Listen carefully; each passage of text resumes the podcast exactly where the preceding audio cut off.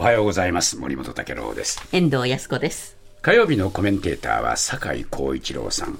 今日はですね、えー、とても関心の深い 話をしていただくんですが期待高まる認知症の薬どこまで使えるかというね。興味あります興味ありますね、ありますよね。はい。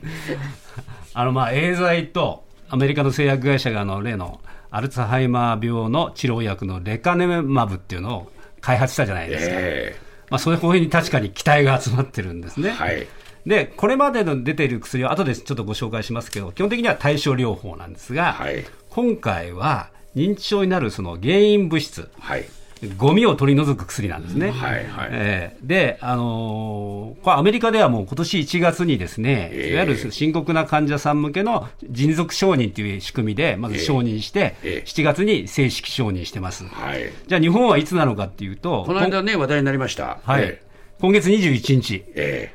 ここで、えー厚生労働省の専門部会で承認するのかしないのかを審議するので、現状で言うとまだ承認されてません。ーえ。ええ。あのーそういう話なんですけど。ーこれ承認されるとえ国内初ってことになるんですか？アルツハイマー病そうですね、ええ。このいわゆる、えー完全な除去、原因を除去するっていうのでは初めてになるので、ああそうか。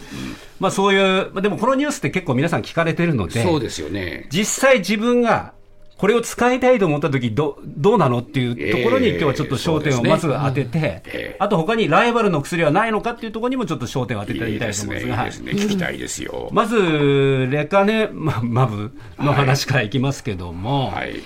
これ、あのこれ、認知症をですね、進行させている原因っていうのは、アミロイド β っていう、ね、脳の中にある物質なんですね。はい僕はこれゴミって呼んでるんですけど、はこのゴミを取り除く薬なんですねあ。いいですねで、そのために、えー認知症の進行をどれぐらい遅らせてるか、られるかっていうと、今のところ治験では27%遅らせることができると。うんこれどういうふうに解釈していいか分かんないんですけどねあのね27%っていうの10 18ヶ月ぐらい治験やったんですけどね、ええ。それ見ると7ヶ月半ぐらい進行が遅れてる、遅らせることができるっていうので、この7ヶ月半は自分にとって有用なのかどうなのかっていうのはすごくポイントになりますよね、今後使うときに、はい。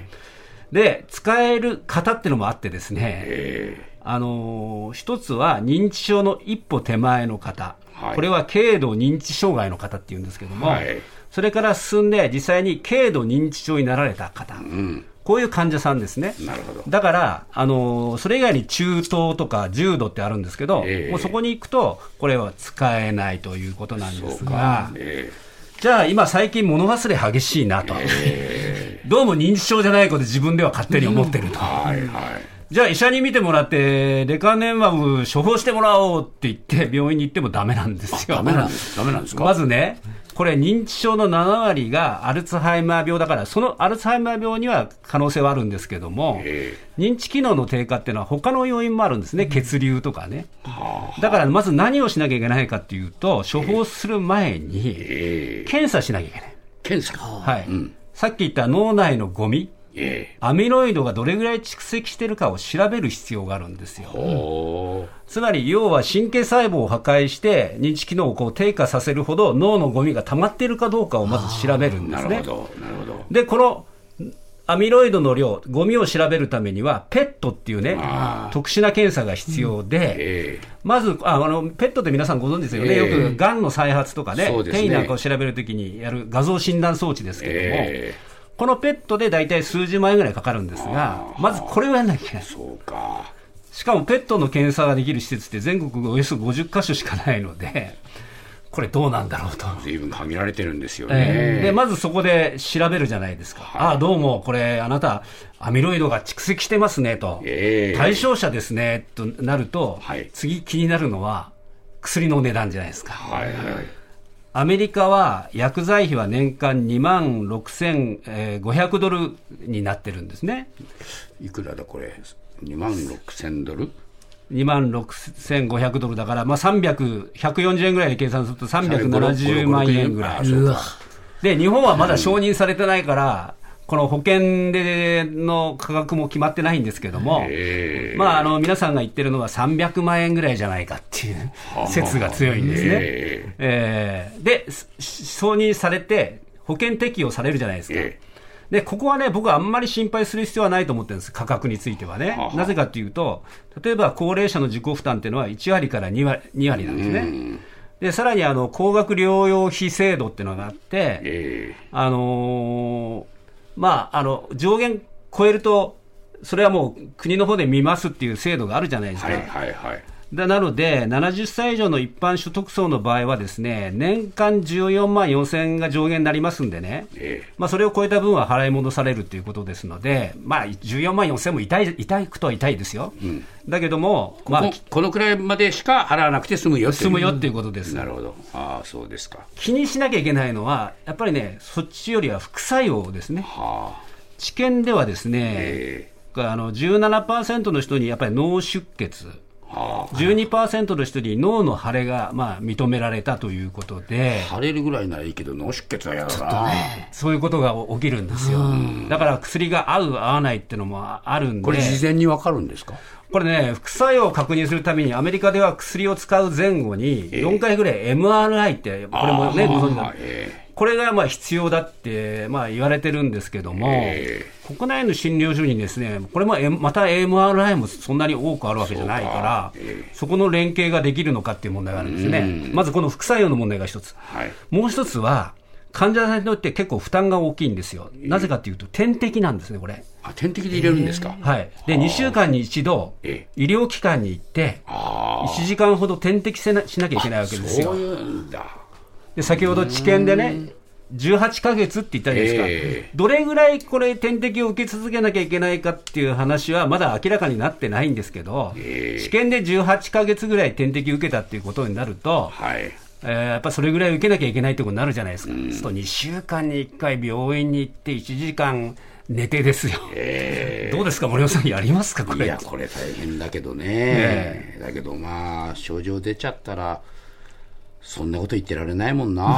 あうん。ただね、これもこれもまた問題があって、えじゃあ、あのー認知症になりやすい方は多いわけだから、はいそうみんなが希望するとー、、え先ほどの検査も大変だけど、ーこれ、点滴受けるスペースもないわけですよ。みんな待ってなきゃならなくなっちゃう、待ってなきゃいけないね。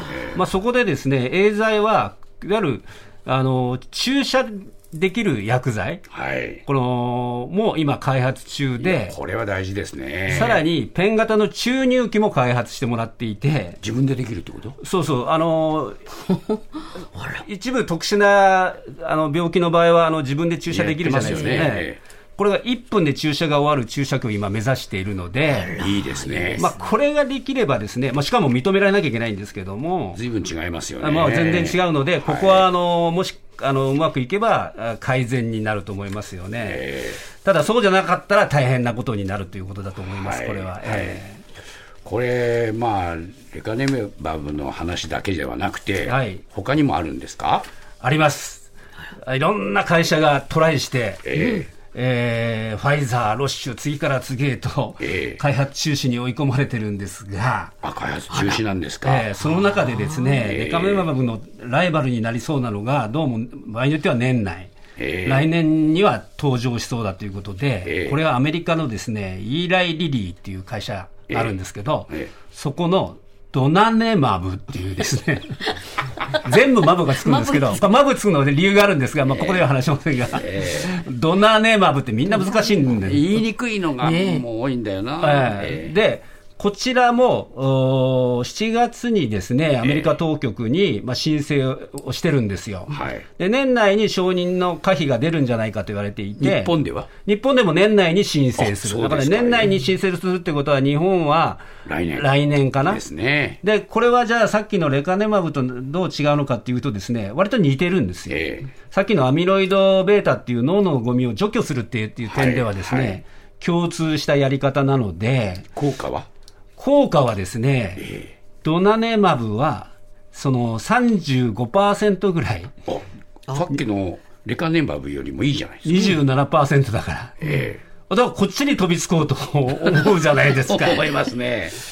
あの、実際ですね、さらに言うと、ドナネマブの場合、投与した患者の半数が脳内のゴミを十分に除去できたと。1年後に治療をやめることができたという話もあるんですけど、ちょっと気になるのが副作用。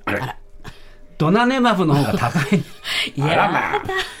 患者のおよそ24%に脳の腫れが出て、31%に脳出血が出るっていう31%は高いな。高いでしょ？効果を考えるか、副作用を気にするかって、僕は実際出てみないと本当のところはわからないんですけども。いやいやいやいやいや。で、そうですか。最後にね、ちょっとげ現在出てる薬のことをちょっとだけ申し上げると、はい実は今、あの4種類の薬が出てるんです。ええこれ薬、あの飲み薬と、あと貼る薬があって、はいまあ、その中でアリセプトっていうのが一番有名で、ええこれもエーザイが1999年に世の中に送り出してるんですよ。そうか。ただね、このね、効果はね、使いすぎっていう話もあるし、え実際効果がどれぐらい出てるのかっていうのもね、本当の意味で検証されてないんですよね。それは困りますよね。検証してほしいですようねん、。そこは大事だと思いますね。そうですね。いや、まだまだ聞きたいのに時間いっぱいになりました。ありがとうございました。どうもありがとうございました。